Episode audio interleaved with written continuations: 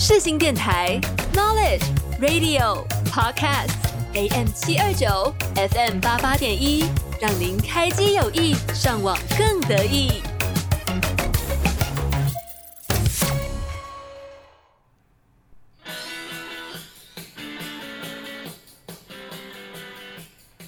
您喜欢运动吗？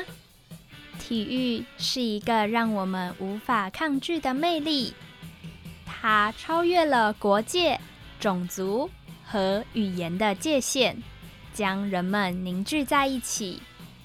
接下来的节目里，我们将一同探讨世界各地最精彩的运动盛事、赛事结果和运动员的英勇故事。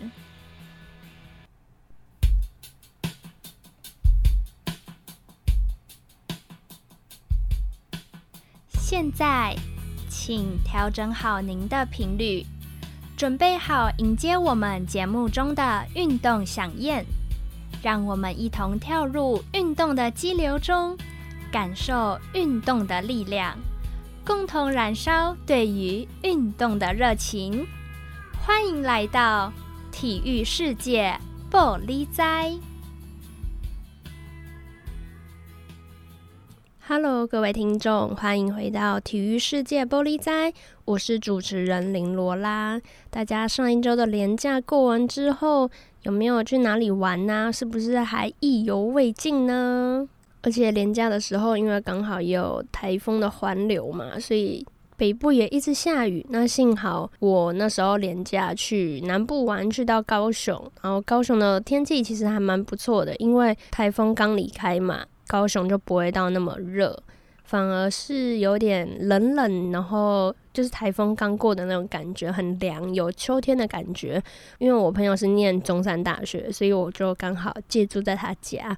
然后去的第一天，我就跟他讲说：“哇，我以为高雄很热诶，结果没想到高雄的天气那么舒服。”他就跟我讲：“诶，你现在不要乌鸦嘴讲得太早，等你明天后天你就知道真正高雄的威力。”结果隔几天，因为我在那边三天四天嘛，然后后面几天中午超热，真的超热，而且是很闷热。然后去的第一天，我想说奇怪，高雄人是都没有回家吗？还是都跑出去别的地方玩了？为什么感觉人那么少？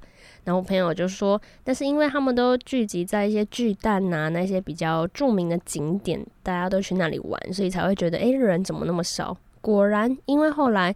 第二天的时候，我们就去大港桥附近走走，然后刚好碰到浪人祭吧，那时候好像是浪人祭高雄的场次，然后以及还有什么嬉皮节，那边就有很多古典的市集啊、古着啊，然后卖很多一些文创商品，在大港桥附近。结果我们还没到，就发现那里路竟然被封起来，然后路被封起来之外。人真的是超可怕，车水马龙，一坨又一坨的人，然后大家都挤在一起。而且我们刚好去的时候，大港桥还没有开放，所以大家都是在桥的另外一端，然后在等桥开放才能够到对面去逛。然后我一看到那个人潮，真的吓到诶，我朋友就说：“你看，三分之二的高雄人都在这里了，超可怕。”后来我朋友就说：“诶，那你要不要等？”我心里想：不要那么热又那么闷。虽然那边卖的市集除了有一些衣服啊、文创之外，食物也超级多。因为浪人祭跟嬉皮节刚好都在那里办嘛，所以很多食物超级多，什么酒啊，一定的必备的嘛。然后还有香肠、地瓜球、糖饼、洋芋片，真的是各式各样、五花八门的美食。但因为当下的天气实在太热，热到我无法。去咽下这些美味的食物，我怕我在那么热的天气吃起来就没有那么美味，所以后来就没有买，决定好还是躲回朋友家吹冷气消暑一下比较实在。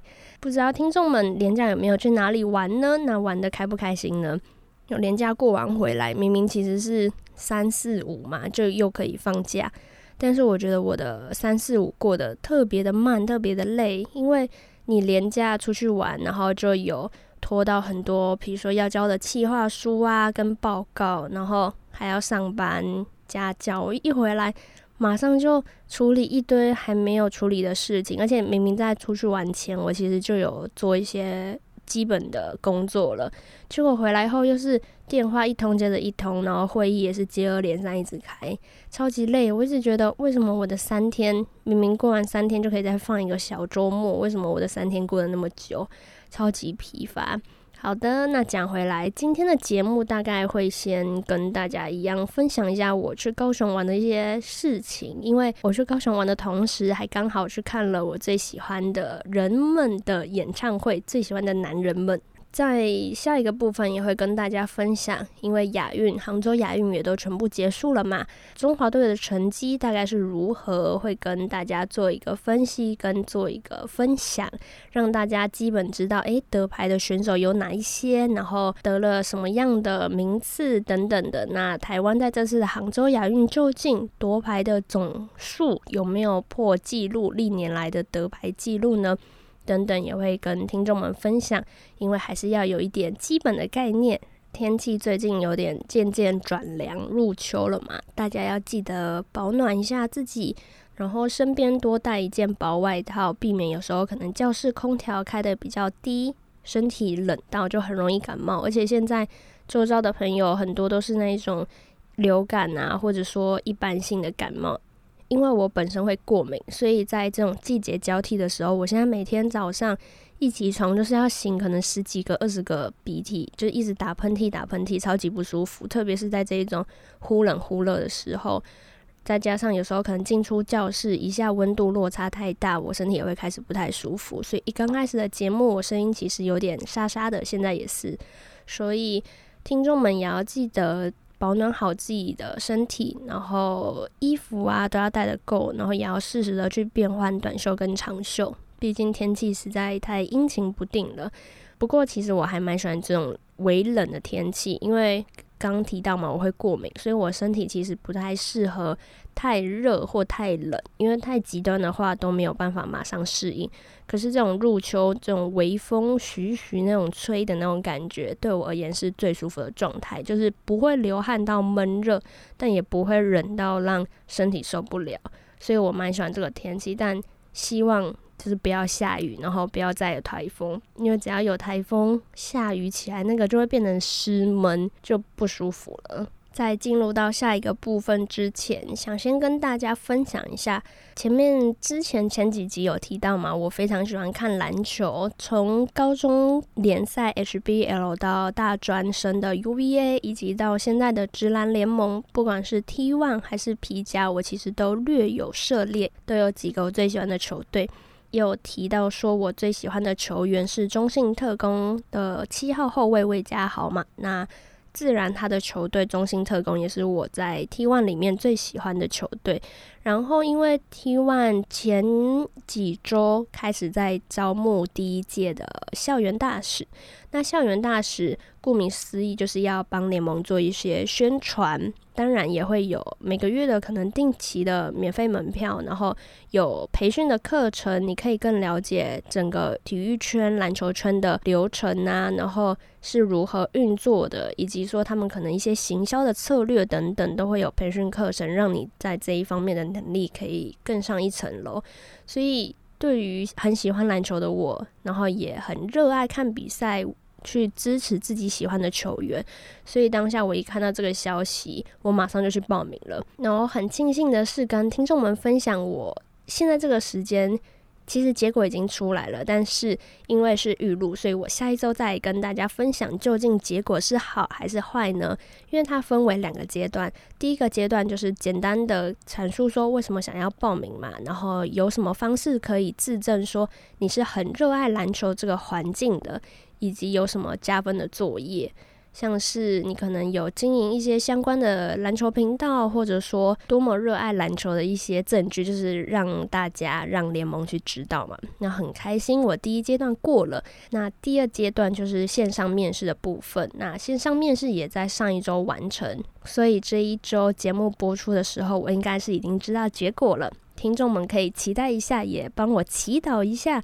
我能够成功录取 T1 的联盟，录取之后在里面学习到的一些事情啊，或者说开了什么眼界，发生什么有趣的事情，我也会在后续的节目里面去跟听众们分享。所以听众们要帮我祈祷祝福哦。希望下礼拜跟大家讲的好消息是好消息。在进入到下一个部分之前，想先跟听众们分享一首歌，当然又是赵一凡，因为我最近真的自从去了高雄之后，哇，破梗了，又变得更喜欢一九四，就是一凡。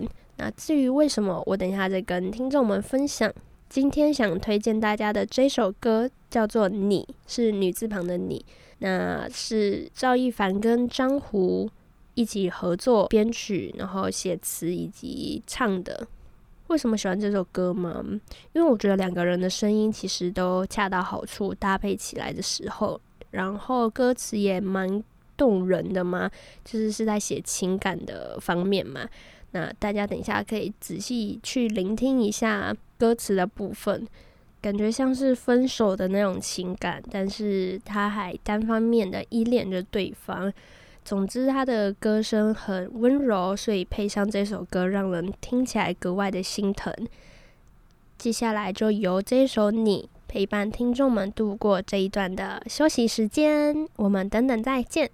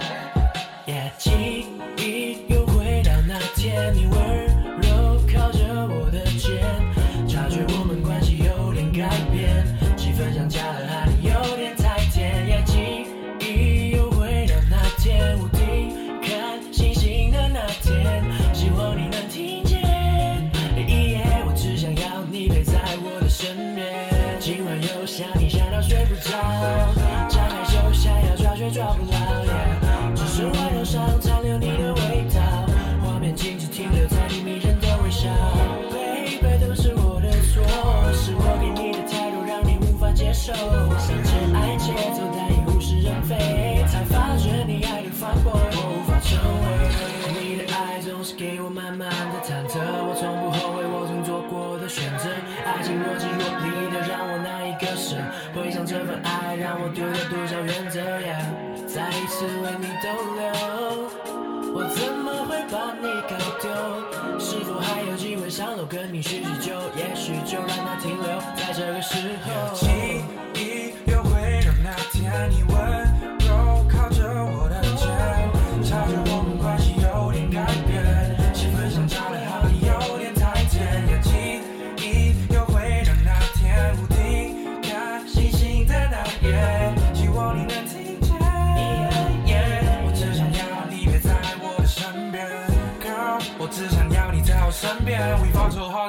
的昼夜都难以分辨，房间里声音围绕，指尖残留着你的味道，不小心沾到你的睫毛，别担心，我会帮你擦。趁你不注意，模糊的倒影，清晰的表情，轻轻的、悄悄的、偷偷的把这朵玫瑰给收进了包里。路边的灯，海边的树，没那么笨，没那么酷，还有几分才会结束？遇见的人看着你哭。当窗外雨声一直下，心房还在等待你回家。偷偷记下你最爱的甜点，明知道你爱我不能对你动心，但偏偏一点点的甜，就像立刻和你见面。你什么你只靠一个笑容就能够让我沦陷？总在二选一，我全力选择放弃还是继续的权利都没有。记忆又回到那天，你温柔靠着我的肩，察觉我们关系有点改变。气氛像加了哈，你有点太甜，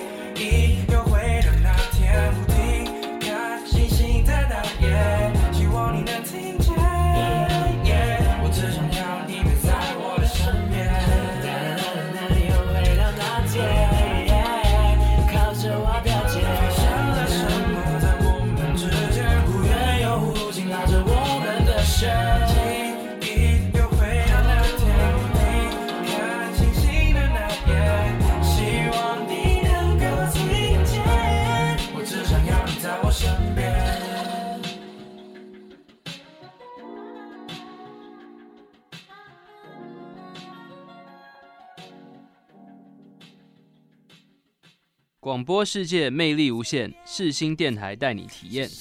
我是熊仔。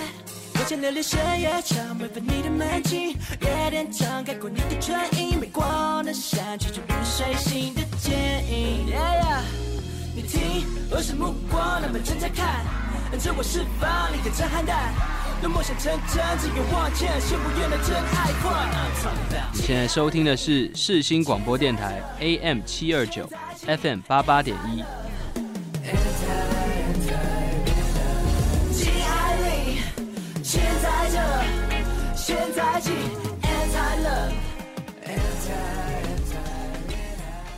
很快的，又来到了下一个部分。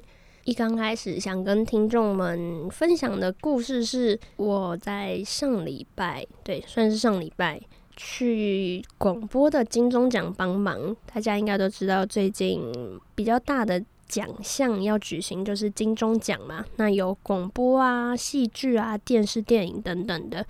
那我上礼拜六是去广播的金钟奖，那在今天二十号的晚上是电视电影的金钟奖，所以今明两天嘛都是金钟奖。那我会去帮忙，所以在下个礼拜二十七号的节目里面，我也会跟听众们分享一下，诶，金钟奖的志工是怎么样的一个流程？那我从中看到了又学到了些什么？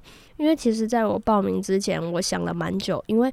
网络上很少相关的资料，基本上是完全没有，就是只有一个人短短拍过一部影片，就是说他去当志工，然后从一开始的报道到最后结束，但很短，然后也没有去讲解说，诶，内容大致上是需要做什么事情，然后他看到了什么，那他觉得值不值得去都没有，那网络上也没有什么相关的评价，就连。大家最爱使用的 d c a r 平台，竟然连一篇都看不到，也不知道是被压下来还是怎样。反正我就是没有接收到这类型的讯息。那我周遭也没有朋友去参加过这样子的活动，但是我会想参加是，毕竟现在是念传播嘛。那金钟奖的一些流程，其实一定是他们很早就已经计划好了。虽然可能已经好几届都这样子沿用，但不可能每一届都一样。不管是主视觉啊，或者说一些流程上面的变动，一些人员的安排规划，一定都会有一点产生不一样的地方。所以就想透过当志工的这个机会，可以到现场去看一下。毕竟国父纪念馆之前都是去看表演嘛，我也没有真正是因为一些宴会啊，然后典礼去观摩过，所以就把握了这次机会，而且很激烈哦。那时候是学校系办啊，有告知这一项活动，但是那时候还没有开放报名。然后一开放表单的时候，我还设日期，然后设闹钟提醒自己说要赶快报，因为它是额满就截止。结果我。早上就是诶、好像下午吧，他一开放我就立马填，然后到晚上还是也是下午，我忘了，反正几个小时后，他表单就关起来，然后就告知说，诶、欸，已经额满了，没有办法再开放民众去做填写。我就很庆幸自己有记得这件事情，然后后来也成功选上了，因为。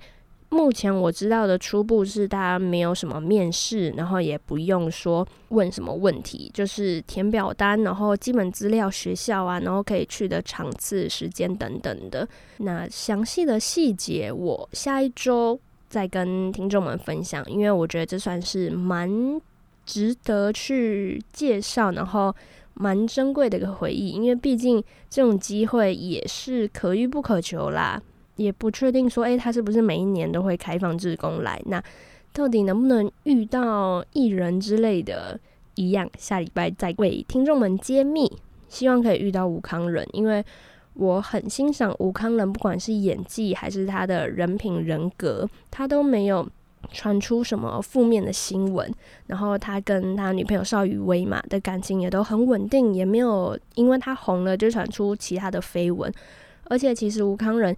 以前在还不红之前，他非常的穷困，然后做过很多杂工啊，甚至什么超商打工啊，什么水电，他几乎好像每一种行业他都有接触过。然后是有一次偶然被星探发掘，才开启了他的演艺之路。结果一开真的是如鱼得水，他马上就变得在演艺圈首屈一指的演员，然后甚至还拿过影帝嘛，就是一位非常了不起，然后同时也让我很敬佩的一位人物，一位演员，所以我一直很期待说，诶，能够遇到他。再加上今年金钟奖，我上礼拜广播金钟奖前，我就有上网查一下，就发现今年的。金钟奖就是今天晚上我要去的表演嘉宾有熊仔，那熊仔也是我非常喜欢的一位嘻哈歌手。我当然之前也有去过他现场，但因为后来我就比较是在追大嘻哈的嘛，而且熊仔的名气也比较高，他的场子可能都比较大，然后有时候站太远都看不太到，所以我后来就比较少去 follow 熊仔的现场。所以这次有机会可以听到。他在我面前吗？算是面前唱歌，我觉得就让我很期待，也很兴奋。讲完了金钟奖，接下来要跟大家讲的是刚开头一开始提到的嘛，我连假的时候去高雄找朋友玩，然后还去做了一件非常重要的事情。好啦，也不是很重要，就是让自己很开心啦。我去看了阿法的专场，不知道大家有没有印象，在第一集的来宾安姐的集数里面。也有播阿法的歌，因为安姐也非常喜欢这一位歌手。然后阿法是从大嘻哈时代里面出来的，然后他也是第一季就有比赛的选手，然后第二季跟阿富一样有继续参加。那其实我原本看到这个活动，刚开始没有什么太大的兴趣。那因为他的来宾一出来的时候，哇，我整个被惊艳到。他的来宾是。赵一凡跟林胜福嘛，然后还有大成跟西屯纯爱组，对，这几位。但其实里面我最喜欢的就是赵一凡跟阿夫，所以那时候我一看到来宾，哇，赵一凡跟阿夫两个我最喜欢的人都出现，那还不冲一波吗？因为我其实本人对阿法也蛮欣赏的，没有到说一定会去追他的表演，但是也是喜欢这个歌手，所以我就去看，然后借着这个机会。我也去高雄玩一下，因为是去主要是去找朋友嘛，然后在找朋友的同时，晚上还可以去听个音乐，我觉得是两全其美的事情，很开心。后来我就去听，然后真的超棒，而且还有个惊喜彩蛋是艾蜜莉，我不知道大家对艾蜜莉有没有印象，但是我相信就连没有在听大嘻哈的朋友，我自己呀、周遭没有在。看这一个节目的朋友也都知道艾米丽，因为艾米丽之前因为一首歌红遍大街小巷，就是《马克与林颂夫》，就是在大嘻哈节目里面有一个 diss 环节，就是他必须要去写歌词，然后去嘴其他两位跟他配对到的选手，然后刚好艾米丽配对到的一个就是阿夫林胜夫跟马克。为什么叫马克与林颂夫呢？我原本其实没有想跟听众们解释，只是因为刚好上礼拜某一天，我跟朋友出去吃饭的时候，因为他们都有看到我去看演唱会，所以就会跟我聊一下。他就说：“诶，艾米丽是那个唱《马克与林颂夫》的吗？”我就说：“对啊，你怎么知道？”他就说：“哦，因为我没在看表演，可是这首歌真的是朗朗上口，不知道这首歌歌名为什么叫做这个名字。”然后就跟他分析。嗯，因为刚刚讲嘛，他对战的是马克跟林胜福。那马克其实之前有被就是关过，然后好像就是因为吸食大麻，所以原本是马克嘛，那就变成马克大麻的麻马克。然后林胜福是因为林胜福里面歌词有写到耳宣红透半边天，然后阿夫卡拍苗做外送，那就是提到因为高尔宣跟。林胜福以前其实有组过两个人的团体，甚至在 YouTube 上也都有放他们两个合作的歌。因为高尔宣现在非常红嘛，大大小小的一些跨年啊，甚至板桥的耶诞城都有找尔宣去表演。所以尔宣明明跟阿夫同一个时间，算是同一时间出道，就高尔宣超级红。然后林善福一直在做 Uber，因为之前他也有跟大家讲过，他其实在红之前。都是一直跑外送，然后因为外送也赚的不多嘛，所以他鉴保费其实积欠了很久，一直到前一阵子，因为他越来越红，然后接了很多场演出、业配等等的商演啊，所以他前一阵子才终于把鉴保费给缴清了，这还蛮激励人心的，之后再跟大家分享。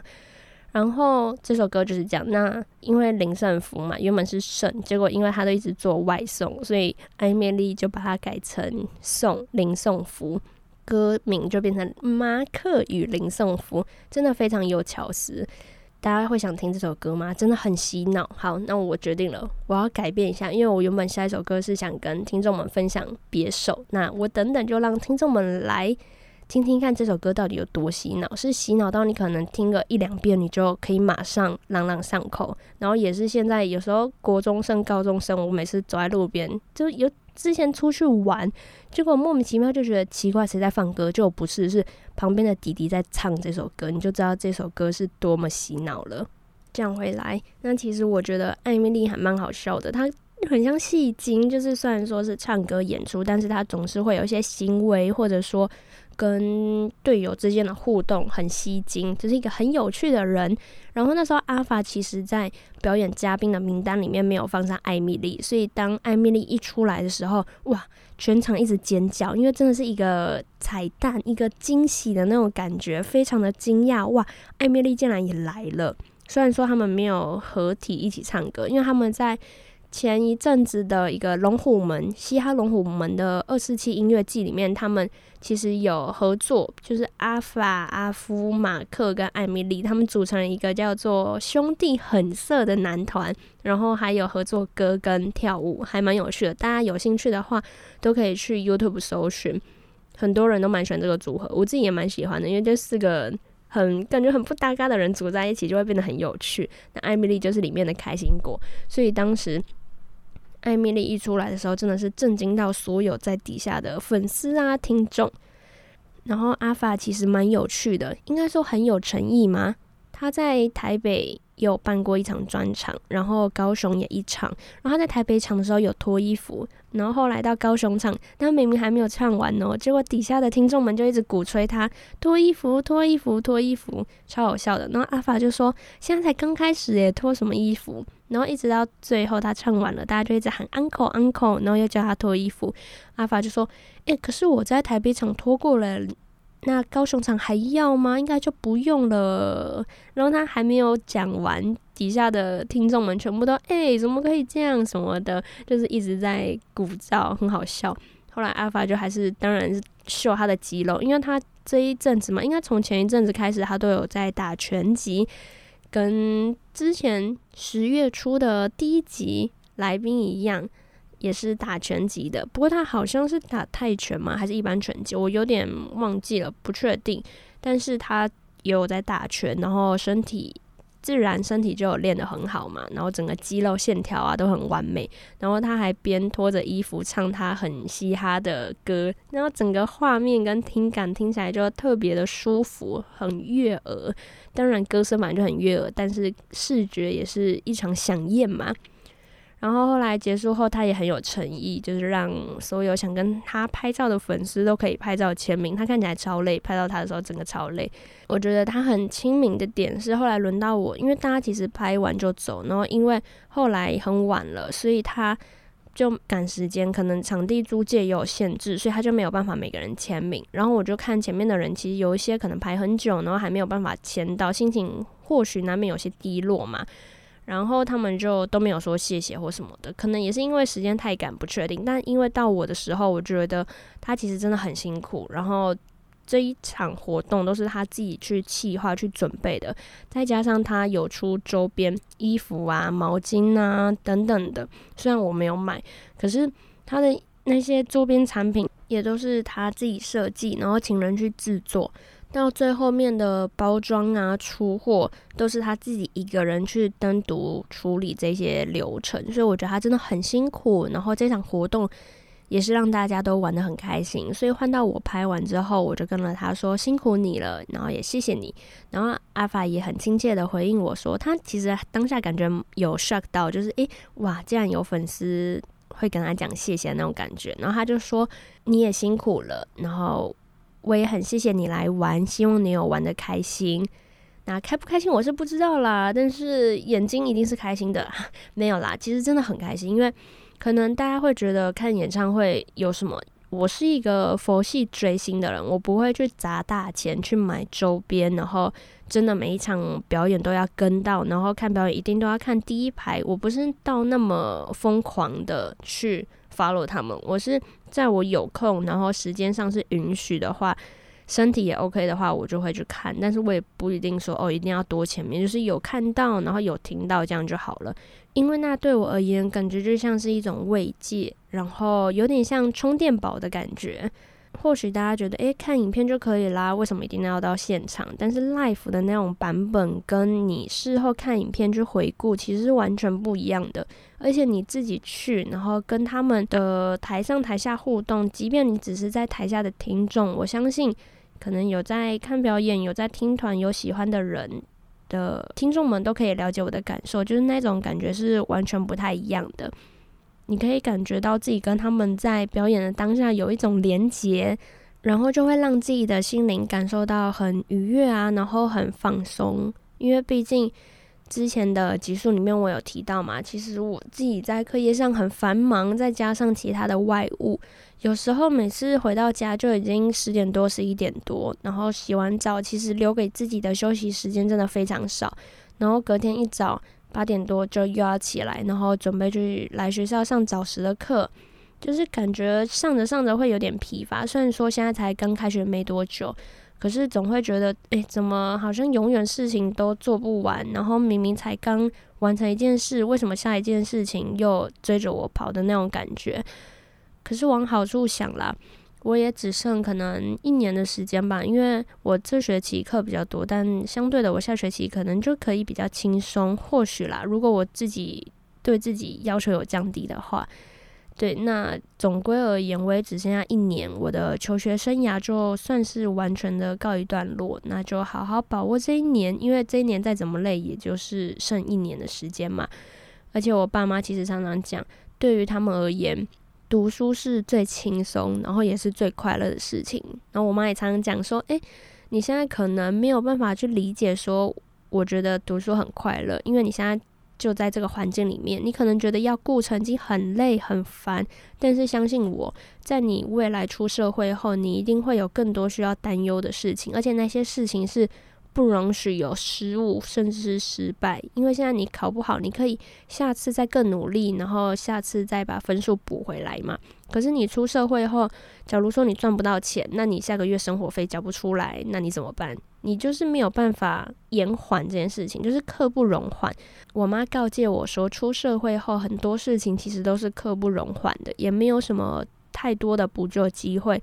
而且你进公司，老板如果指派你什么任务，然后你做错了，好的老板或许可以再给你再次的机会，但多数的人其实，你如果做错太多次，那你就再见了。可是学校感觉就像是一个保护伞，然后算是一个避风港吧，就是你可以在里面学习你所有想学的事情，然后也可以在学校的庇荫底下去尝试你想做的事情，然后也。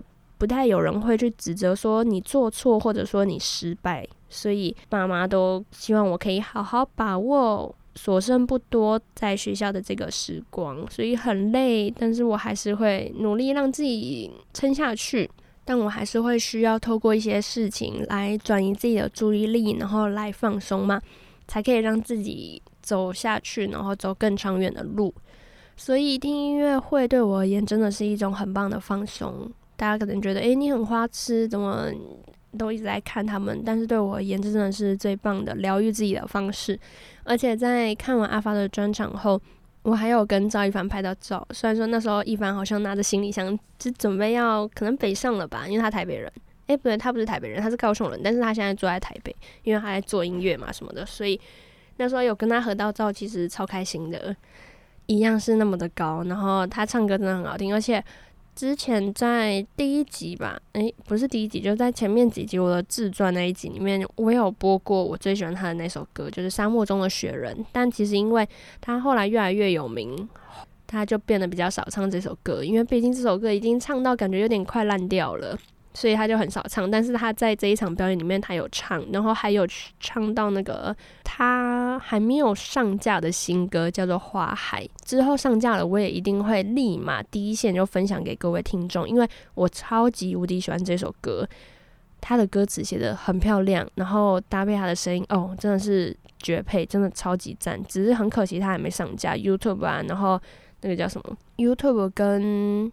接生都还没有上架，之后上架了再跟听众们分享。总之是一首很棒的歌，所以看完演唱会后，我也觉得自己哇，充满了力量。可是就会有一种突然间的空虚感，就是在北上的过程中，我就一直在整理影片嘛，然后再继续回味当下那个情境，就觉得哦，怎么那么快要回去面对现实了？又有好多事在等着我处理哦，好想再回到当下那个时间。会让人家回想，但毕竟当下其实就真的是好，可以我充饱电了，我可以再继续努力了。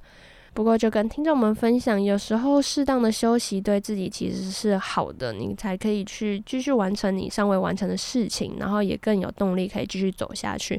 不要把自己逼得太紧，都没有时间休息。进入到等等跟大家分享今年的杭州亚运英雄们前。就让这首马克与林圣夫洗脑听众们吧。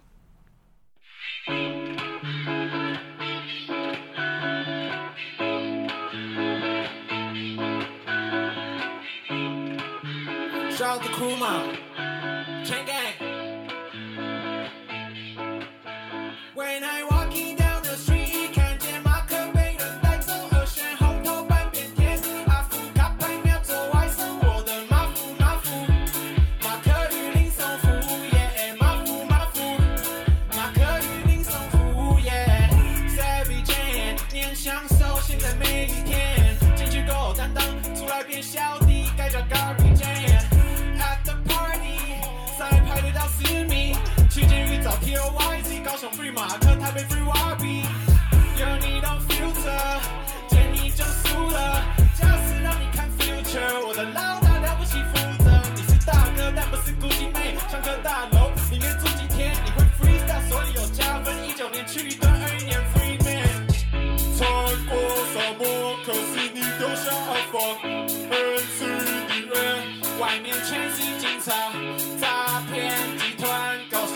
家的 nasa 晒黑的黄丘上猜猜我找到了谁我 walking the street 看见马克被人带走和弦后头发变天阿福卡牌秒走完的马夫马夫马克笔 so 夫耶马夫马夫马克与林松夫。听我的鼻音够假鸡跟我对话我不听跟你要亲吻拎酒精他会先学来夸张，胜负变为胜负，感谢我的品牌。接你的单，把 fucking 来抽，你这样的人才该被埋没。我写的是包袱，你先来偷，我不讨厌你，只看你没有。敬你一杯，敬你两杯，五百一千，你一个奖杯，我说不完，后面还有。高悬超红，阿福外流。Oh, oh, oh, oh, 不小心说漏嘴了。Oh, oh, oh, oh, oh, 零，好。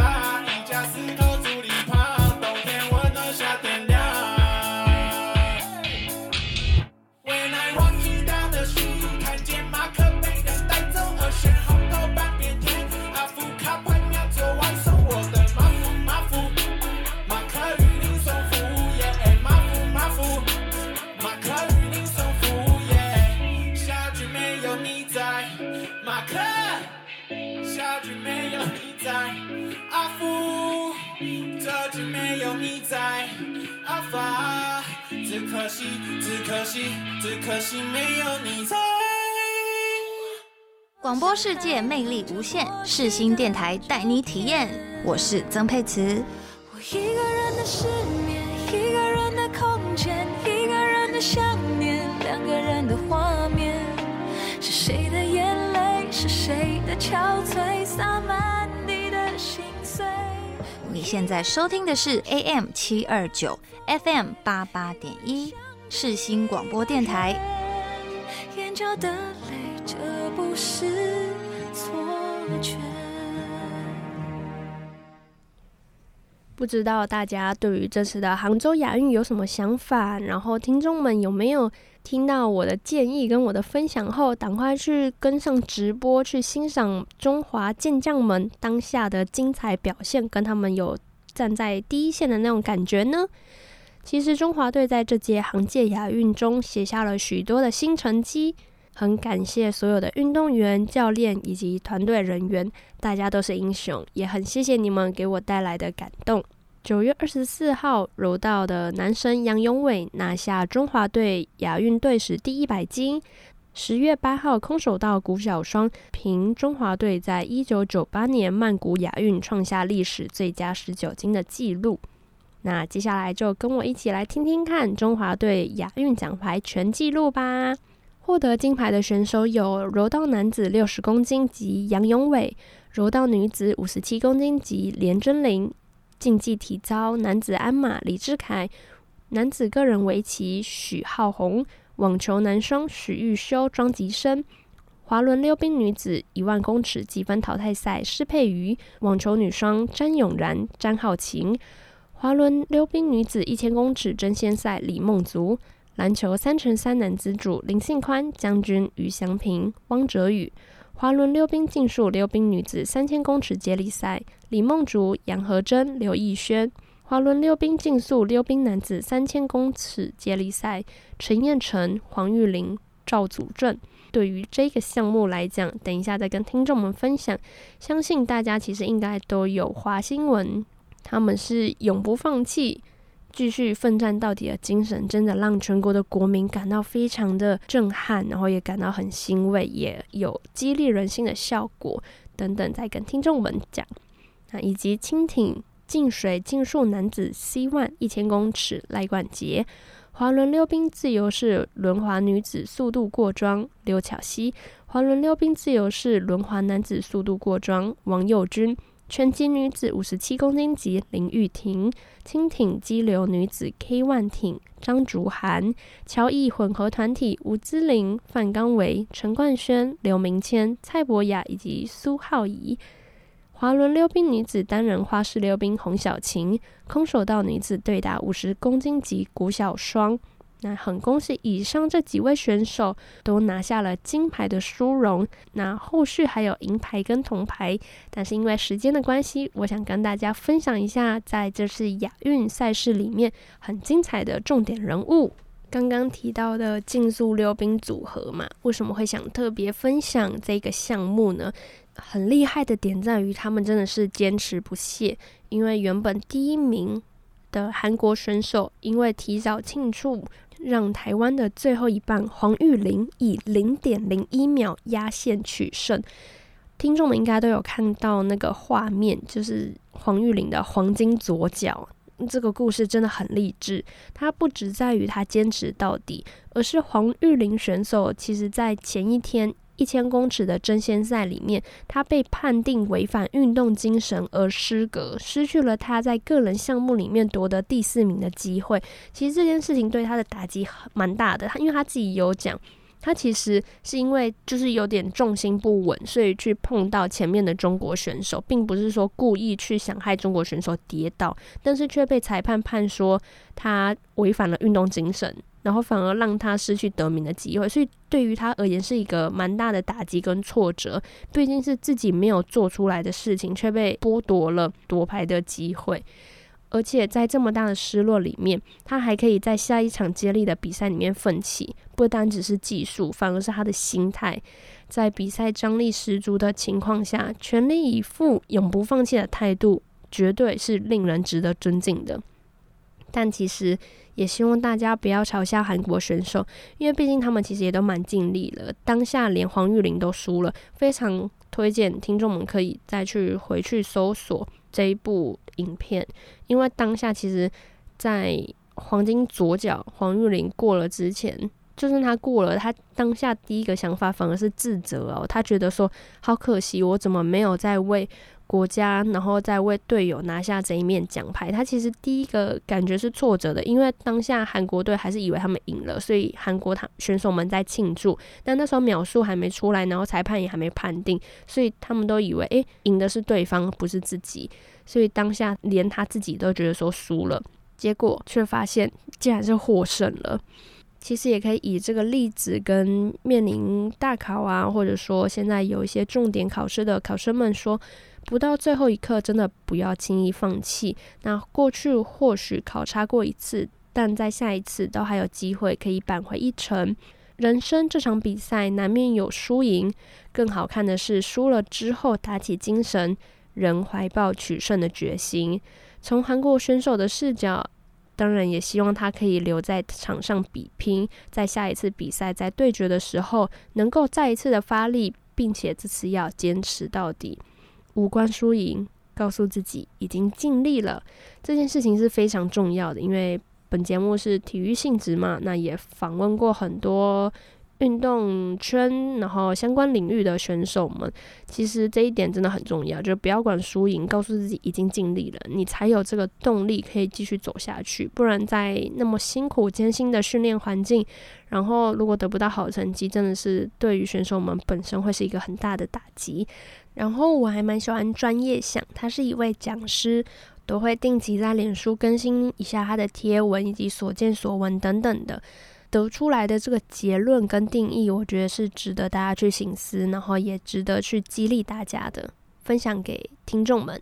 黄玉玲也在赛后表示，最后一轮时，教练在指导区一直提醒他们要冷静冷静。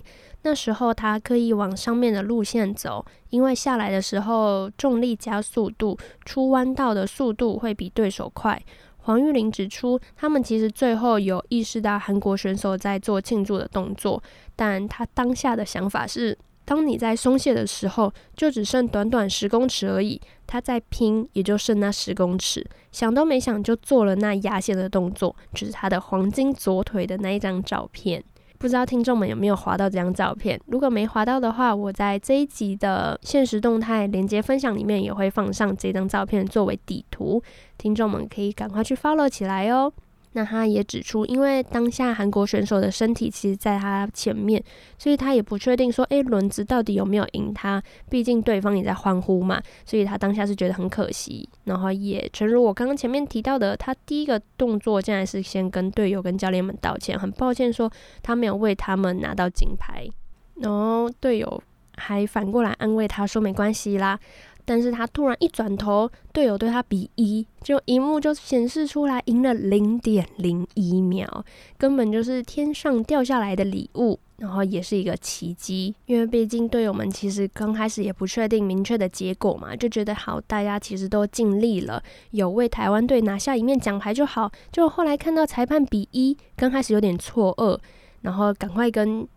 玉林就是最后一棒的选手说，他们是一，就有点喜丧温暖的那种感觉，连观众们都会有那一种坐云霄飞车心情起伏过大的感受，一定很难想象对于选手他们本身当下的情绪波动是多么高，但是一样很开心，同时也很与有荣焉的恭喜这几位选手为台湾夺下一面令人惊奇。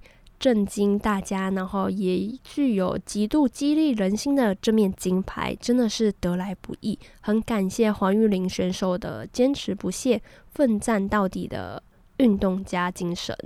嗯、呃，那位因为提早庆祝而丢失金牌的选手，他在赛后自然是懊悔不已嘛，赶紧向队友及粉丝道歉，因为他的举动不仅让南韩队丢了金牌，而且队友也要一起去当兵，因为南韩国际。男子赛事有关乎免兵役的福利，就是只要你夺得金牌，你就可以免兵役。所以，因为他就会导致另外一位在个人项目里面没有摘金的选手要一起去当兵。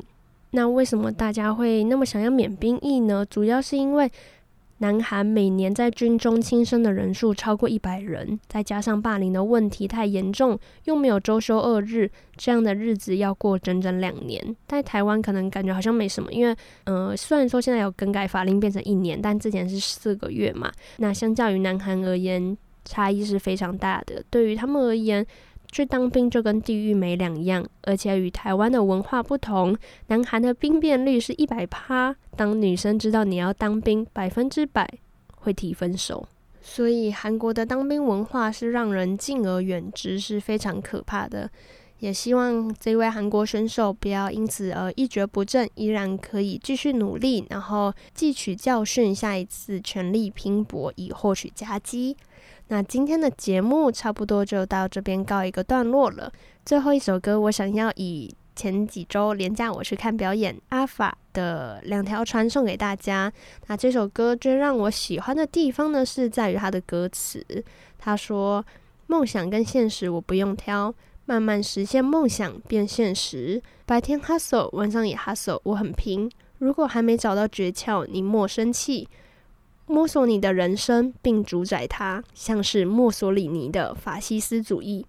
控制好自己步调，吸气。”吐气，适时给自己掌声鼓励，他有一种自我勉励的感觉，所以我很喜欢这首励志的歌。这首歌当做结尾，分享给各位听众。我们下周五同一时间空中再相会。我是主持人林罗拉，大家拜拜。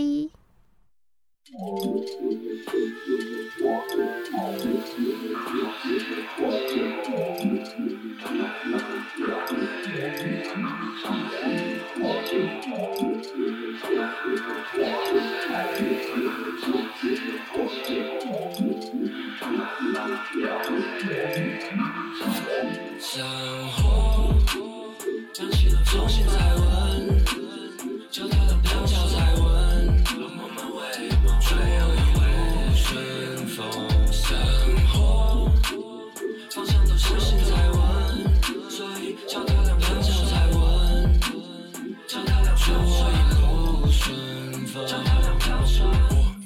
都脚踏两条船，反正两条船的航道相同。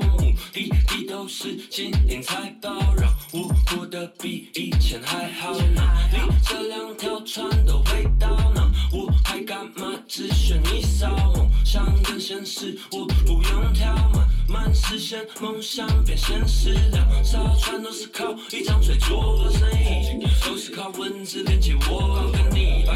白天 hustle，晚上也 hustle，我很拼。如果还没找到诀窍，你莫生气。墨索里尼的人生并主宰它，像是墨索里尼的法西斯主义。控制好自己步调，吸气吐气，时时给自己掌声鼓励。生活讲起了重新再问，脚踏两条脚再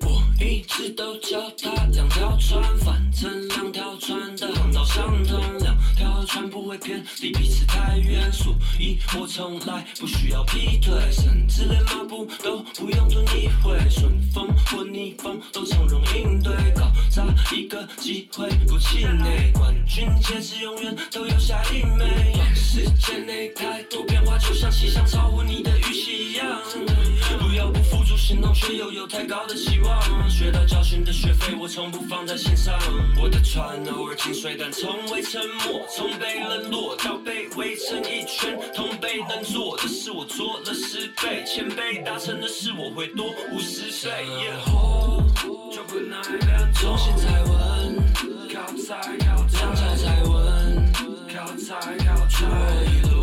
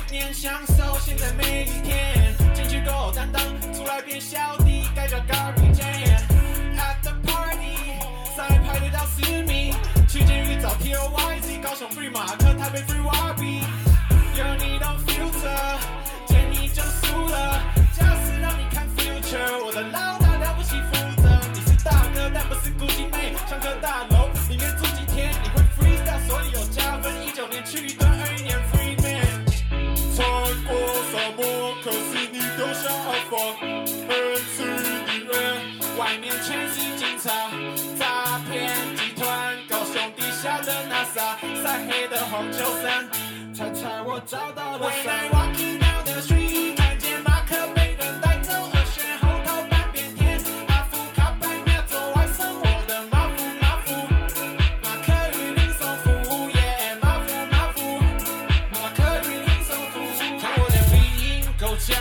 跟我对话我不听，跟你要亲吻 street，他会先被鼻子亲，所以阿福卡嘛，我学来夸张，胜负便会送福，感谢我的提拔。接你的单，把 fucking 来抽，你这样的人才该被埋没。我写的是包袱，你先来偷，我不讨厌你，只看你没有，敬你一杯，敬你两杯，五百一千你一个奖杯，我说不完，后面还有，高二选超红，阿福外流，哦哦哦，不小心说了嘴了，林胜福鼻子好